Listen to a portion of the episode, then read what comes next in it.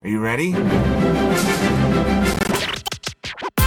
Buenos días América, saludos desde el tercer mundo, ya llegamos. Las noticias más relevantes de México comentadas por gente absolutamente inofensiva. Nadie, absolutamente When Mexico nadie. sends its people, Yo solamente tengo un consejo que darles y they're es not sending their best. que no apoyaba la idea de la When, when, when Mexico sends its people, Es seguro que sea la más concurrida. they're not sending their best. No somos los mejores del mundo, pero, pero pues ya que. Desde México con amor. Esta semana en Desde México con amor, concurso de dibujo El niño y la enfermedad presenta El Escuadrón de la Salud. Tuvieron a AMLO de visita y ni siquiera lo sacaron a pasear, son bien quién sabe cómo. Aguas con los hackers, Anonymous va contra gobierno federal. Duarte, el enemigo número 2 de los chihuahuenses, porque el número 1 es que les digan chihuahueños. Se quedan con Romina Pons, Ricky Moreno, Osvaldo Casares y Ricardo Ribón, los enemigos número 1 del buen gusto. Mis queridísimos Audible escuchas. Todos tenemos fetiches, ¿no? Algunos más extraños que otros, como uno de mis compañeros de este podcast, a quien he cachado en más de una ocasión viendo fotos de nanos, pero pues para que no me corran, mejor ni les digo quién. Y pues bueno, uno de mis fetiches son los hackers. Seguramente ese fetiche empezó por ver Mr. Robot y pensar que todos los hackers son tan guapos y brillantes como Remy Malek, cuando es muy posible que la realidad sea muy distinta a las ideas que traigo en mi cabeza. Pero lo que sí es un hecho es que este es un tema que lleva ya varios años llamándome mucho la atención. ¿Y por qué no hablando de mis fetiches? Ni se emocionen, ¿eh? Porque no va por ahí el tema. Es por una de las múltiples sorpresas que nos trajo este 2020, que es precisamente el regreso de Anonymous. A mí no me deja de fascinar lo que se puede lograr con la acción colectiva y cómo este grupo de personas de todo el mundo llevan a cabo ataques tan certeros y tan precisos. Por ejemplo, no sé si se acuerdan que en 2010 el gobierno de su país, Estados Unidos, exigió que Wikileaks dejara de difundir correos privados de su gobierno y varias empresas apoyaron la noción, congelaron cuentas de personas que estaban asociadas a Wikileaks. Pues Anonymous esto no le gustó y decidieron echarle la mano a Julian Assange tumbando las páginas y comunicaciones digitales de nada más y nada menos que Visa, Mastercard y PayPal. Acá en México lo que hicieron fue irse directamente contra el gobierno, como debe de ser. Empezaron con el CONAPRED, luego del desmadrito que aquí les contamos y después se fueron por la CONDUCEF, que es la Comisión Nacional para la Defensa y Protección de Usuarios Financieros. Ahí pusieron el siguiente mensaje. AMLO, estamos hasta la madre. Conducef no nos responde lo que tú y tus lacayos hacen. Esta es la primera de muchas. Tenemos todas las quejas de los ciudadanos que han descartado, evidencias de que les valen madres. Nuestro objetivo será Banjico y vamos a filtrar las grandes cantidades que triangulas entre tus minions. Necesitamos un plan de acción económico. En la mañanera te daremos con todo. Hashtag AMLO renuncia, hashtag no more corruption, hashtag Donbass politics, wait for the next wave AMLO. Something big is coming. We are anonymous. Según el presidente de la Conducef, lo único que hizo Anonymous fue cambiar la portada de su página, pero no vulneró ningún dato. Ahora, según Anonymous, se llevaron 12 GB de información, los cuales van a publicar después. ¿Ustedes a quién le creen? Déjenme les cuento que la cosa no se quedó ahí, pues después amenazaron y cumplieron con hackear la página del Banco de México. Tiraron el portal al menos por media hora, pero nunca dijeron si se llevaron datos y claro, según el Banco de México, que les aviso que no es homónimo del Bank of America que también hackeó Anonymous en 2010, pues bueno, nada grave sucedió. Después de este ataque, Anonymous dijo que su siguiente objetivo iba a ser Hacienda, lo que es aquí en México el Department of the Treasury. Pues bueno, vamos a ver si pasa. Y a nivel estatal también tumbaron algunas páginas, como por ejemplo la del Congreso de Oaxaca, el Congreso de Nayarit y la del CEFIMSLP. ¿Cómo chingados pueden ponerle así una dependencia? Les juro que no lo dije mal. Se dice tal cual así, CEFIMSLP, que es la Coordinación Estatal para el Fortalecimiento Institucional de los Municipios de San Luis Potosí. Ahí les va otra vez. CEFIMSLP. CEFIMSLP. Ya que los hackearon de pérdida, ¿no les pudieron haber cambiado el nombre o algo? ¿No? Y pues bueno, una persona que fue fetiche de muchas y posiblemente muchos acá en estos lugares es Hugo López Gatel, nuestro Fauci Región 4. Y digo que fue porque, como era evidente, su popularidad está cayendo en picada por pues, su dudoso papel en este control de la pandemia. Y es que, a ver, tampoco es como que Gatel la tenga tan fácil. Además de ser un país con medidas de higiene bastante dudosas, pues porque sí, ya saben, acá el taco más rico va a ser siempre el más mugroso, pues el pobre tiene de jefe a AMLO. Así que fíjense, en eso también ustedes y nosotros nos parecemos. En tener a presidentes que creen que la pandemia es un juego o un arma creada por sus enemigos para desprestigiarlos o cuanto pretexto se les ocurre para no hacerse responsables de la situación. ¿Que por qué cayó de gracia este popular Gatel? Pues porque se ha puesto a jugarle al político en lugar de enfocarse en la titánica tarea que resulta lidiar con una pandemia. Gatel, palabras más, palabras menos, le echó la culpa a los gobiernos estatales y municipales de la situación actual por el COVID, diciendo que es responsabilidad, y pues por ende supongo yo que culpa, de ellos y no de la estrategia federal. Digo, cabe recalcar que este señor lleva más de 100 días dando conferencias diarias sin cubrebocas y solo ha alentado a la población a usarlos como una o dos veces. O sea que perfecto, perfecto, pues tampoco lo ha hecho. Pero luego fue más allá con la cancelación de los semáforos. Sí, sí, sí, porque ya saben cómo es México, que todo lo queremos hacer como capítulo del Chavo del 8. Y entonces teníamos semáforos que nos iban indicando si sí puede salir, si no puede salir, o si puede salir, pero poquito. Pues bueno, dijo que ya no iban a haber semáforos porque los estados estaban dando datos entre comillas inconsistentes. Lo que omitió decir es que la Organización Mundial de la Salud, o la WHO, le hizo un señalamiento a México de que no podían estar reabriendo así como así porque iba a empezar la saturación hospitalaria. Yo estoy segura que se le fue el dato y no fue de mala fe, ¿verdad? Solamente se le olvidó. Entonces, pues bueno, los nueve gobernadores del PAN se unieron para pedir una reunión con el secretario de Salud y jefe de Gatel, Jorge Alcocer, y pedirle explicaciones por andarlos acusando de no dar información fidedigna y echarles a ellos la bolita cuando él, solito, es decir, Gatel, ha querido ser el único protagonista de esta novela. Gatel sintió pasos en la azotea y le bajó dos rayitas a su desmadre, diciendo que no hay que buscar responsables, que los responsables de la situación no son uno, ni tres, ni siete personas, y que es más bien una cuestión muy compleja y que todos, toditos, tenemos que poner de nuestra parte. Que en lugar de reclamar, pues mejor hay que actuar, que pues sí, ¿no? Digo, no hay de otra. Así, así buena onda y calmadito, Gatel, te ves más bonito. Pero a ver, ¿Ustedes creen que ahí va a acabar la cosa? Obviamente no. A ver, la política mexicana es lo más argüendera del mundo. Y entonces el PRD y Movimiento Ciudadano pidieron su renuncia. Tal cual. El senador de Movimiento Ciudadano Clemente Castañeda fue más enfático diciendo que AMLO tiene la responsabilidad de quitar a Gatel del cargo y poner a alguien más competente. A ver, Clemente, ¿neta le estás pidiendo eso a AMLO? ¿Al señor que solo se ha puesto cubrebocas para ir a Estados Unidos?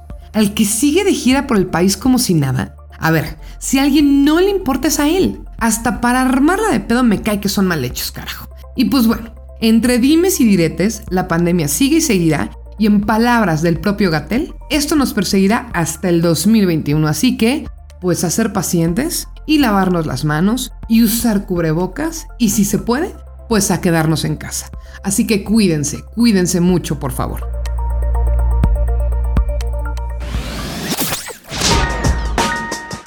En medio de una pandemia mundial como la que actualmente está, en términos científicos, partiéndole toda su madre a la humanidad, los ciudadanos esperamos que nuestras autoridades se suban al plato, o como sea que se traduzca stepping up to the plate. Mi nombre es Ricardo Ribón y creo que tengo un buen caso para demandar al que me vendió un curso de inglés sin barreras pero en realidad hoy vengo a platicarles de una de las nuevas medidas que el gobierno de Andrés Manuel López Obrador ha tomado para combatir a la pandemia. Pero antes, le voy a pedir un favor, querido Audibeliever. Piense usted en la cosa más pendeja y menos productiva que se le ocurra para atacar al coronavirus. Piénselo, tómese un momento. ¿Listo? ¿La tiene? Pues felicidades, su idea fue mejor que la de nuestro gobierno aunque no lo crea, no necesito escucharla, porque el nuevo plan fue, y la verdad es que sí me da un poco de pena decirlo en voz alta, mm, dibujar superhéroes. Sí, así como lo dije. Dibujar un equipo de superhéroes al que llamaron el Escuadrón de la Salud y que se supone que es para acercar a la ciudadanía al tema. Y miren, si ustedes escuchan este programa frecuentemente, antes que nada gracias, ustedes saben que por varios años de mi vida fui funcionario público y específicamente me dedicaba a trabajar temas de educación cívica con la gente. O sea que entiendo, me cae que entiendo que poner una mascota representativa de algo, lo que sea, hace que las personas pongan atención. Vaya, es algo que funciona hasta con los cereales. Por eso ustedes y nosotros tenemos ese bonito fenómeno llamado diabetes infantil. Funciona con las Olimpiadas cada cuatro años, todos recordamos a nuestra mascota favorita. E incluso funcionó hace varios meses aquí, al principio de todo, cuando en México presentaron a la heroína de la pandemia, Susana Distancia. Ya lo platicamos en otros programas. Fue algo que en su momento estuvo cotorro, la gente habló de eso, hubo caricaturas, hubo fanarts, X, estuvo simpático. Pero ahora, meses después, cuando la situación ya está grave de verdad, siendo uno de los cinco países que tiene más contagios nuevos cada día y con el récord rompiéndose cada 24 horas, las autoridades decidieron volver a concentrarse en ampliar el repertorio de dibujitos en lugar de, no sé, por ejemplo, buscar una cura o dar estímulos económicos, o chingada madre, cualquier otra cosa, literalmente cualquier otra cosa. Lo que más me duele de todo esto es que la presentación fue por parte de la Secretaría de Salud y estuvo involucrado Hugo López Gatel, el encargado de la pandemia en México desde el inicio, y al que hace mucho me referí como el Fauci mexicano. Era mi héroe, era una figura paterna, era la primera vez que consideré buscarme un sugar daddy. Pero lamentablemente, Gatel ya tiene un buen rato que decidió entrarle al juego de la política en lugar de concentrarse en la ciencia. Y ustedes se preguntarán qué tiene eso de malo, pero para que se den una idea, ¿qué tanto podrían confiar en Fauci si la mitad del tiempo estuviera tratando de quedar bien con Trump? Bueno, pues eso es lo que hace Gatel. Le besa los empeines a López Obrador con más entusiasmo que adolescente en su primer faje. Y estas son las consecuencias. Una estrategia de salud de caricatura, literalmente de caricatura. Y ojo, no estoy sugiriendo que sean unos idiotas, al contrario, creo que fueron bastante listos con esto, porque a todos nos quedó claro lo ridículo de la situación, tan claro que nos burlamos durante días, y días, y mientras tanto los casos seguían creciendo. Y de repente dejaron de reportar cifras y números y nosotros estábamos demasiado distraídos burlándonos de sus ocurrencias. Y no había ventiladores, y seguían sin poderlos fabricar. Cortinas de humo se llaman, son una bonita tradición mexicana. Les funcionó excelente. Y justo por eso no quiero ahondar demasiado en quiénes son los miembros y cuáles son sus poderes. Ah, porque sí, sacaron tarjetas informativas con toda esa información de las nuevas superheroínas. Lo que sí le puedo decir es que como andan de queda bien, el grupo está conformado por puras figuras inclusivas. Que sí, de la tercera edad, queer, con rasgos indígenas, capacidades diferentes, como para que nadie las critique. No que eso nos haya detenido jamás en México, pero bien jugado. Bien jugado, Gatel.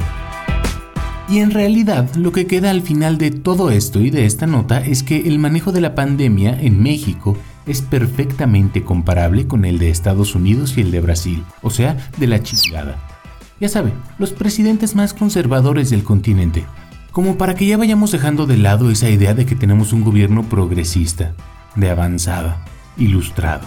La única ilustración aquí son sus dibujitos.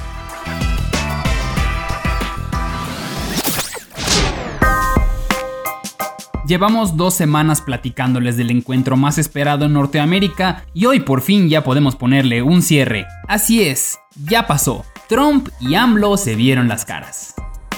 Así es amigos, nuestro presidente no sabemos si cayó en la trampa o realmente creyó que era una buena idea, viajó a Estados Unidos, Washington DC, para ser exactos. Y decimos trampa porque todos sabemos que fue porque Trump se lo pidió para quedar bien con los latinos ahora que ya se acercan las elecciones. No nos hagamos. El pretexto fue para ratificar el nuevo tratado entre México, Estados Unidos y Canadá, también conocido como NAFTA 2, Reto Tokio. La palabra ratificar nos causa mucho conflicto porque no significa absolutamente nada. No fueron a supervisar si todo estaba bien, eso ya se hizo desde el año pasado. Tampoco fue a la firma porque pues lo firmaron hace meses. Tampoco la inauguración porque el tratado inició el primero de julio. El presidente fue 10 días después de eso. AMLO ya regresó a México y seguimos sin saber la razón de su viaje, pero aquí les contaremos qué pasó durante toda su estancia de 48 horas, incluyendo cuánto tardó en pasar la aduana del aeropuerto. Bueno, eso no es diplomático, pasa muy rápido ya. A ver, para empezar, ¿por qué criticamos este viaje del presidente cuando es completamente normal que un presidente viaje a ver a otro? ¿Por qué no criticamos cuando Peña, Calderón u otro presidente lo hizo? Para empezar, porque este programa apenas lleva un año, solo nos ha tocado AMLO. Segundo, porque el presidente ha hecho que toda la agenda del país trate sobre él. No hay cosa en que no esté metido, opina de todo y principalmente critica a todos. Es normal que estemos pendientes de su viaje. Tercero, es el primer viaje internacional de AMLO. Siempre dijo que no saldría porque habría cosas más importantes que hacer aquí en el país que afuera. Y por último, salió en medio de una pandemia. Un par de días antes de la visita, Trump sacó en Twitter unas fotos donde aparecía supervisando los trabajos de su muro en la frontera, a lo que muchos interpretamos como unas fotos retadoras, como diciéndole al presidente, ándele, cáigale por aquí. El día llegado por fin pasó, como les habíamos contado. El presidente decidió viajar en aerolínea comercial porque insiste en no querer utilizar el avión presidencial. No opinaré al respecto, ya conocen mi posición. Por primera vez desde que inició la pandemia, AMLO se tuvo que poner un cubrebocas. Y eso porque no le quedó de otra, porque si no, no lo dejaban subir al avión. El presidente se hospedó en la embajada mexicana en Washington porque el lugar donde siempre se hospedan los invitados de la Casa Blanca está en remodelación. No sé ustedes amigos, pero uno puede reconocer cuando estás en un lugar y no te quieren ahí. La primera acción de AMLO en Estados Unidos fue visitar el monumento a Abraham Lincoln y después al de Benito Juárez. Les llevó flores a ambos y se puso a reflexionar un ratito en el lugar. La neta no tengo idea de cómo logró concentrarse porque el griterío estuvo bárbaro, ya que había una cantidad grande tanto de fans como de haters del presidente que lo siguieron en caravana a donde iba. Al mediodía llegó por fin a la Casa Blanca, donde fue recibido por Trump, pero por cuestiones de salud no se dieron la mano, solo se vieron directamente los ojos. Trump dijo algo, AMLO no entendió porque no habla inglés, llegó el traductor y fueron felices. No había tiempo que perder, por lo que apenas llegaron se metieron a la oficina oval junto con los dos equipos de trabajo, el Mexa y el Gringo, y platicaron a puerta cerrada por un par de horas. Lo que sí es un hecho es que casi no hablaron del muro ni de la situación migratoria. Me imagino que no querían molestar al patrón. ¿Recuerdan que la idea era que llegaran los presidentes representantes del tratado? O sea, México, Estados Unidos y Canadá. Pues Trudeau no llegó. Avisó un par de días antes que no era necesario ir por un tratado que ya estaba verificado, firmado y entrado en acción. ¿Lo estoy diciendo mientras sonrío? que comen que adivinan. Al salir de la junta se fueron al jardín donde los esperaba la prensa. Cada quien dio su speech donde Trump resaltaba su felicidad porque AMLO había escogido a Estados Unidos como su primer viaje diplomático. Y aceptémoslo, AMLO no tenía de otra. Cuando América pide algo, nosotros obedecemos. Pero lo que dijo AMLO definitivamente no lo vimos venir. ¿Trump ha sido respetuoso? ¿Estamos hablando del mismo que dijo que los mexicanos somos violadores y ladrones? Gentileza y respeto. A lo mejor hemos escuchado mal todo lo que ha dicho Trump durante los últimos años, no sé. Tengo que lavarme las orejas. Sinceramente, conociendo la situación de nuestros hermanos migrantes, esto fue doloroso. Entiendo que no puedes insultar al presidente en su propia casa, vamos, nosotros sí tenemos modales, pero tampoco es para alabarlo especialmente porque escribiste un libro sobre Trump diciendo todo lo que le ibas a decir cuando lo tuvieras enfrente y luego lo tuviste enfrente y no. En la tarde regresaron a la oficina donde se intercambiaron bates. No, no es una analogía, literalmente se regalaron bates, ya que ambos son fanáticos del béisbol. No voy a presumir que el que regalamos está más bonito, pero la neta sí, la neta sí, lo hicieron artesanos huicholes y sí les quedó bien precioso. El que nos regaló Trump pues es eh, rojo y ya. Luego se fueron a descansar un rato y regresaron en la noche para tener una cena a la cual asistieron como 20 empresarios mexicanos de alto calibre. ¿Qué hacían ahí? ¿Quién sabe? Se sospecha que fueron a hablar de la importancia del nuevo tratado en sus empresas y que todo estaba muy bonito y qué precioso. Fueron para la foto, pues, para ver quién estaba en el top y quién tenía la mejor mesa sentado junto a los presidentes. Spoiler, solo Carlos Slim, el hombre más rico de Latinoamérica. A ese, hasta Trump le contesta el teléfono. Al día siguiente, AMLO regresó a México y así acabó un viaje que sigue sin quedar claro su intención. Tenemos más dudas que respuestas, pero por otro lado, entiendo a AMLO. Se tiene que comportar a la altura cuando a diplomacia se refiere. No puedes decirle que no cuando te invita el vecino. No puedes ser grosero cuando estás en su hogar. AMLO puso la otra mejilla, buscando que las relaciones entre ambos países mejoren. Ahora solo queda esperar que Trump responda y está a la altura también. Sencillo. Ah, olvídenlo. Ya salió a decir que somos un foco de infección para el COVID y que somos un asco.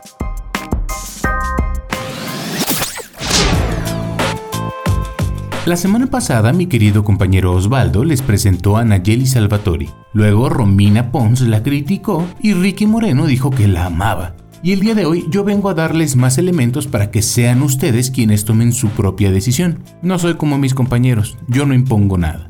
Mi nombre es Ricardo Ribón y quiero postularme al puesto de presidente de los Estados Unidos de Norte... Ah, ¿no se puede? Ok.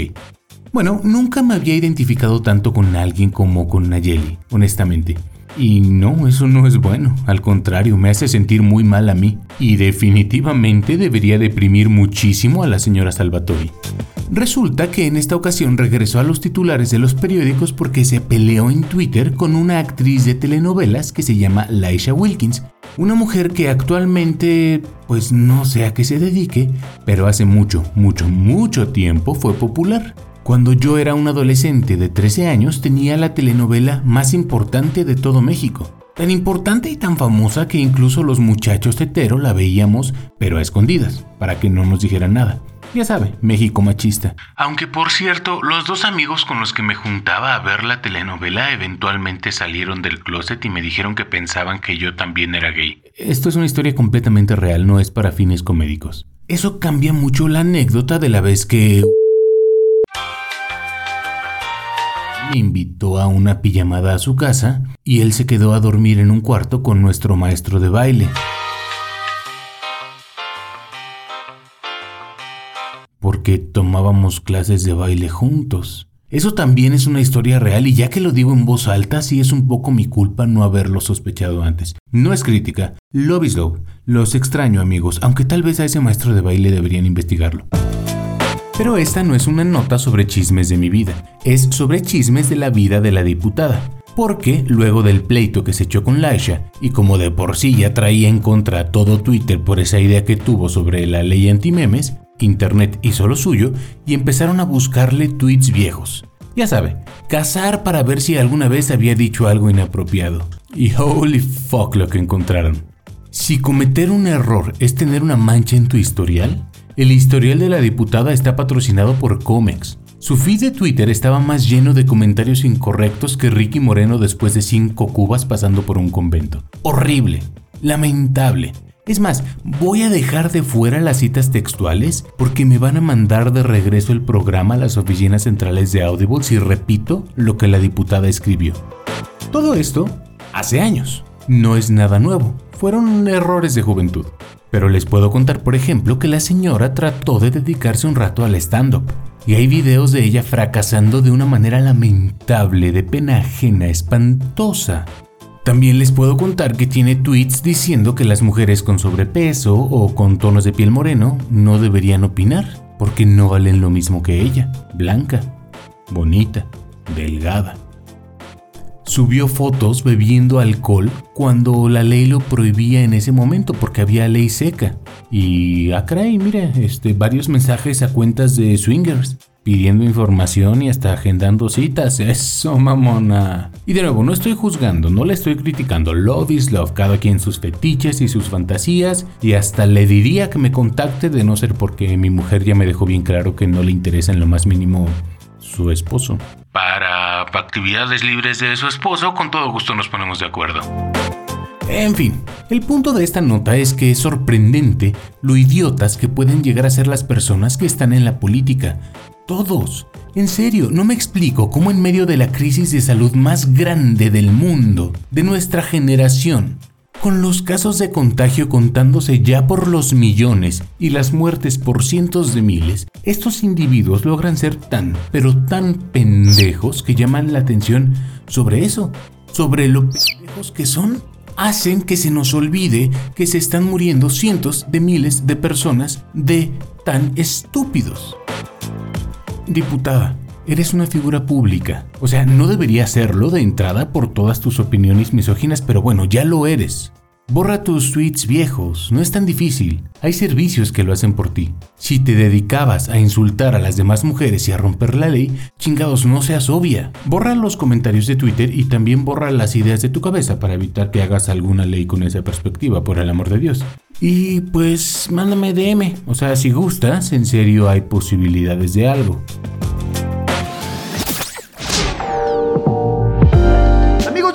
Estoy seguro que ustedes han notado el amor que le tenemos a este audio show, ya que en cada noticia que damos dejamos un poquito de nosotros y un muchito de México. Pero de vez, muy de vez en cuando, hay algunas notas que las damos con alegría, con pasión y con mucho, mucho amor. No, no vamos a hablar de Walter Mercado, pero sí de un gordito muy, pero muy, muy malo. Esta vez hablaré de César Duarte. ¿De quién? Usted se estará preguntando y con justa razón, ya que el nombre de César Duarte no significa mucho para usted, pero para los que somos del norte de México, específicamente de Chihuahua, es un nombre que odiamos y odiamos mucho. Muchísimo, como decimos en mi natal Chihuahua.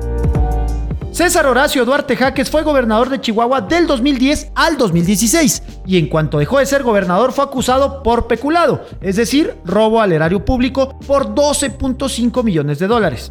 Mire, a estas alturas y con las cifras que le hemos contado que se roban los políticos mexicanos, usted dirá "Eh, que no es tanto. Y la verdad es que no, no lo es. Esos 12.5 millones de dólares fueron los primeros que le descubrieron, ya que un año después de que dejó la gubernatura, la Auditoría Superior de Chihuahua identificó desvíos de más de 272 millones de dólares. Y como en Chihuahua, si hacemos las cosas, las hacemos bien y a lo grande, después se le detectaron otros 54 millones de dólares de desvío.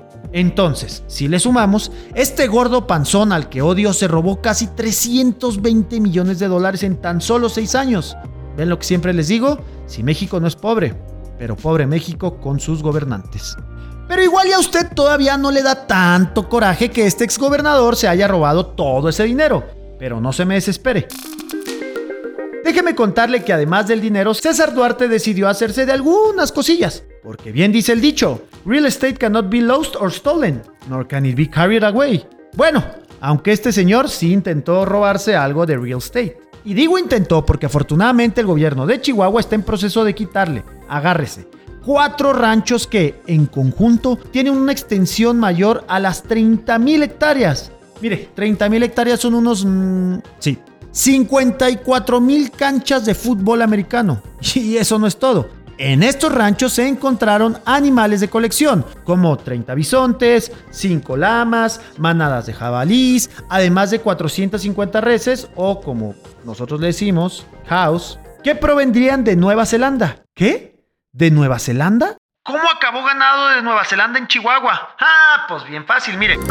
Esas cabezas de ganado correspondían a las que se adquirieron para el programa de apoyo social para el repoblamiento de hato ganadero para pequeños ganaderos de Chihuahua, mismas que se implementó en la administración de Duarte, sin embargo, Duarte se quedó con las vacas. Ay, no más. Asimismo, en la propiedad se encontraron un aviario, o gallinero pues, caballerizas, seis presones, máquinas para realizar trabajos de excavación, además de autos all-terrain. Incluso se localizó hasta un motor y rotor de la cola del helicóptero Bell 429, en el que Duarte tuvo un accidente en agosto de 2015 y desafortunadamente no le pasó nada. No, no, no, no es cierto. No hay que desearle la muerte a nadie. ¿O sí? no, no, claro que no. ¿O sí? Ya, Ricky, continúa con tu nota, pues.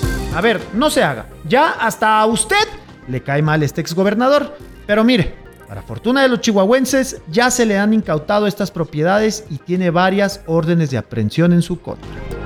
El inicio del caso judicial contra César Duarte data de octubre del 2016, cuando el sistema judicial chihuahuense emitió la primera orden de aprehensión contra el exgobernador al encontrar una deuda pública que asciende a 2.400 millones de dólares. Escuchó usted bien, este señor dejó endeudado al Estado por 2.400 millones de dólares. Por todo esto que le conté y seguramente algunas cosillas que se me olvidaron, en octubre de 2019 la jueza María Alejandra Ramos Durán, en Chihuahua, emitió una orden de arresto contra el exgobernador Panzón, que tanto odio.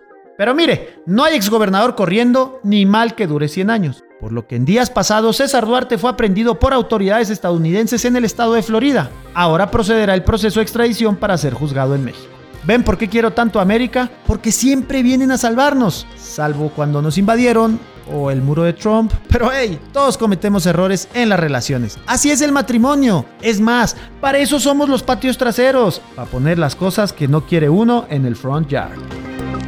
De acuerdo con la Operación Justicia para Chihuahua, promovida por Javier Corral, actual gobernador de Chihuahua, César Horacio Duarte Jaques enfrenta al menos 11 órdenes de aprehensión por su presunta responsabilidad en delitos de peculado. La detención fue confirmada por la Embajada de México en Estados Unidos, ubicada en Washington, quien a su vez fue informada por el Department of Justice. Mire, hay algo que debería de decir, pero que no quiero decir, pero que hay que decir la verdad, porque es la verdad y ni modo. La detención de César Duarte coincidió con la visita del presidente Andrés Manuel López Obrador a la Casa Blanca, y no falta quien diga que esta captura fue negociada por esta visita, y la verdad que, como chihuahuense, esto me molesta y mucho.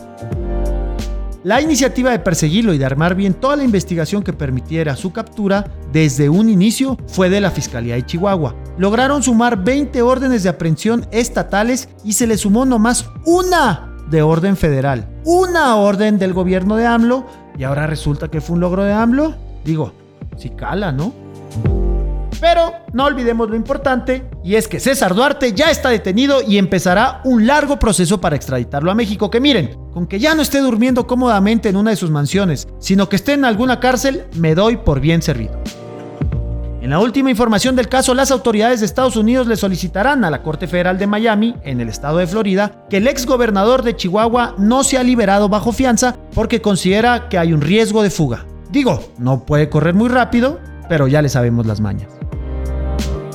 Pues no me queda otra cosa más que agradecer a la justicia de Estados Unidos por echarnos la mano y otra vez salvarnos. Ah, y una última cosa. Recuerden, los de Chihuahua somos chihuahuenses no chihuahueños. ¿Oíste, Ribón? Chihuahueños los perros. Nomás te agarre diciéndome chihuahuense. Digo, chihuahueño. Vas a ver, ¿eh?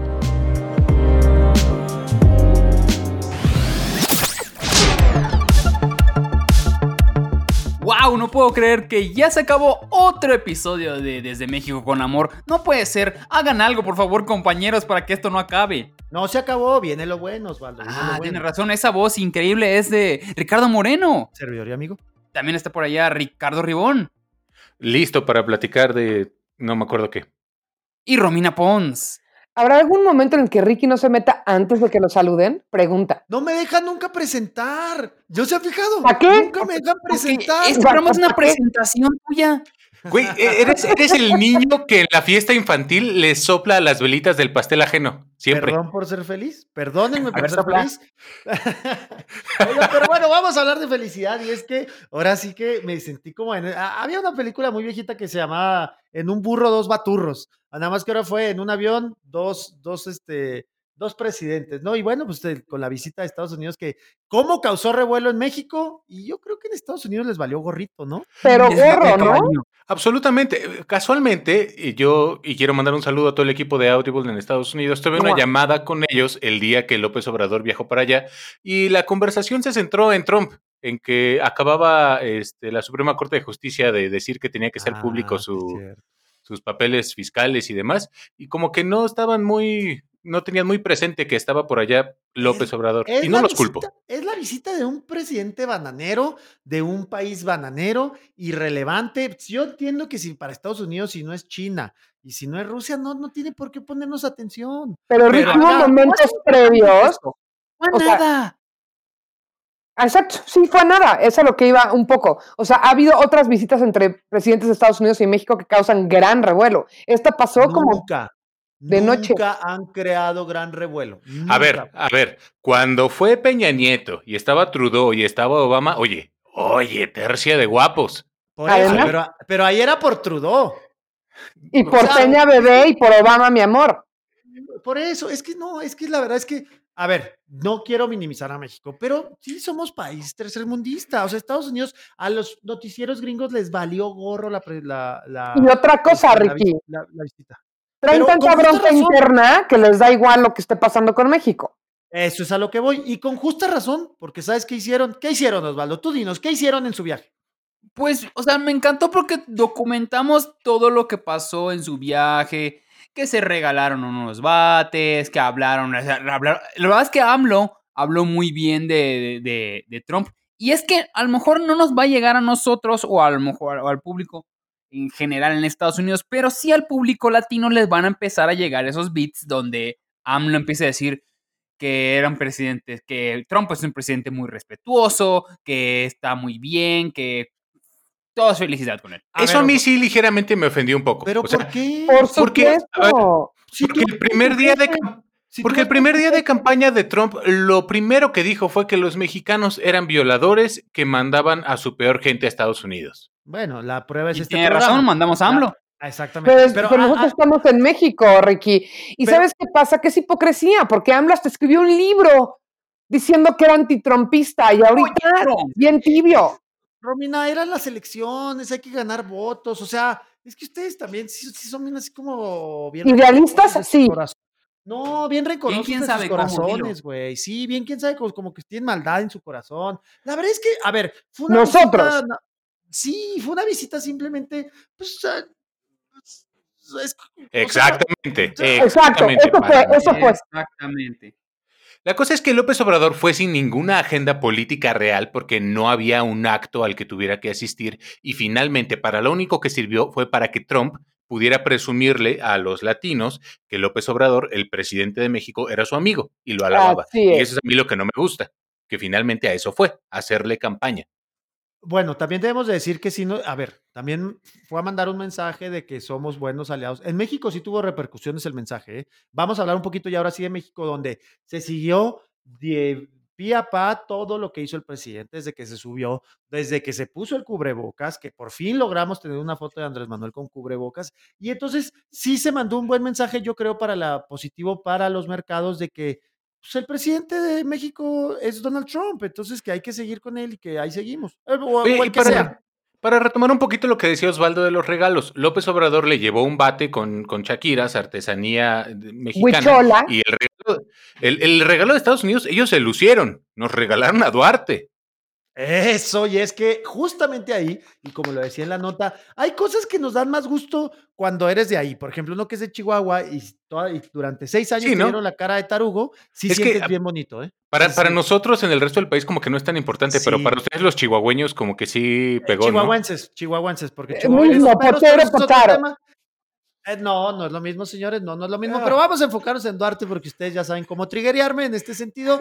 La verdad es que, eh, no, a ver, y esto, vamos a decirlo, no es medallita de Andrés Manuel. Andrés Manuel únicamente metió una demanda, bueno, una, un, un proceso contra, contra, contra César Duarte, el ex ¿Y alguien, de Chihuahua. ¿y alguien le podemos aplaudir a todo eso o es al gobernador de, de A eso voy. Chihuahua? Ellos, el Javier gobernador Corral. de Chihuahua, Javier Corral, que también es bien cizañoso, no les voy a decir, pero metió 39 demandas. O sea, eso es el, eso fue realmente lo que pasó. Obviamente el gobierno Eso es perseverancia. Esas sí son ganas de darte al. Yo nunca he mandado 39 textos de Yuop, jamás en la vida. Meter 39 demandas es mucho trabajo. Yo O sea, sí le traía a ganas. a su madre 35 veces a una persona, sí, pero no seguidas. Ándale. Y, y, y aún así no son 39, Osvaldo. O sea, te- No, todavía ya- te eh, Te faltaron cuatro. cuatro. Exactamente, todavía te faltan cuatro, pero bueno, la verdad es que va a pasar mucho, la verdad es que allá en Chihuahua sí estamos de manteles largos y estamos echándolo la casa por la ventana, pero lo más importante que les decía en la nota es, ya salieron los nombres y abandon ship, ¿eh? o sea, ya salieron los nombres de los empresarios y la verdad es que pues sí, son los empresarios de siempre que están inmiscuidos en siempre y ojalá de verdad que en esta ocasión sí veamos justicia, aunque como chihuahuense, no chihuahueño, lo dudo. Pero bueno, ahí vamos a ver. Estoy de acuerdo con Mm. el chihuahueño. Ahorita eh, López Obrador y la cuarta transformación sí están como que, como que ya se dieron cuenta que no van a poder controlar ni el tema económico ni el tema de salud. Entonces están concentrándose en procesos legales, como Nos lo están dando- la próxima semana. Nos están dando dulcecitos, ¿no? Arroz Sí. con popote. También, Mira. si tú quieres. Una de las eternas promesas fue Pasto, soy intolerante a la lactosa. Una- de las eternas promesas de López Obrador fue, combat- fue combatir a la corrupción. Lo están haciendo, por la razón que sea, lo están haciendo y ojalá lo sigan haciendo. Pues va bien, van a ver la próxima semana, platicaremos de los soya, que pues a medias tintas, pero ahí va. Y pues bueno, es así como llegamos al final de este, espero, su querido programa. Así que nos despedimos. Yo soy Romina Pons y por ahí anda Ricardo Ribón, Queretano. Ricky Moreno, Chihuahueños son los perros, chihuahuenses. Ya, ni. ok, y Osvaldo Casares. Yucatequeño. Y nos escuchamos la próxima semana desde México con mucho, mucho amor. Esto fue una producción original de Máquina 501 para el mundo, de nada mundo. Productor ejecutivo Manny Mirabete.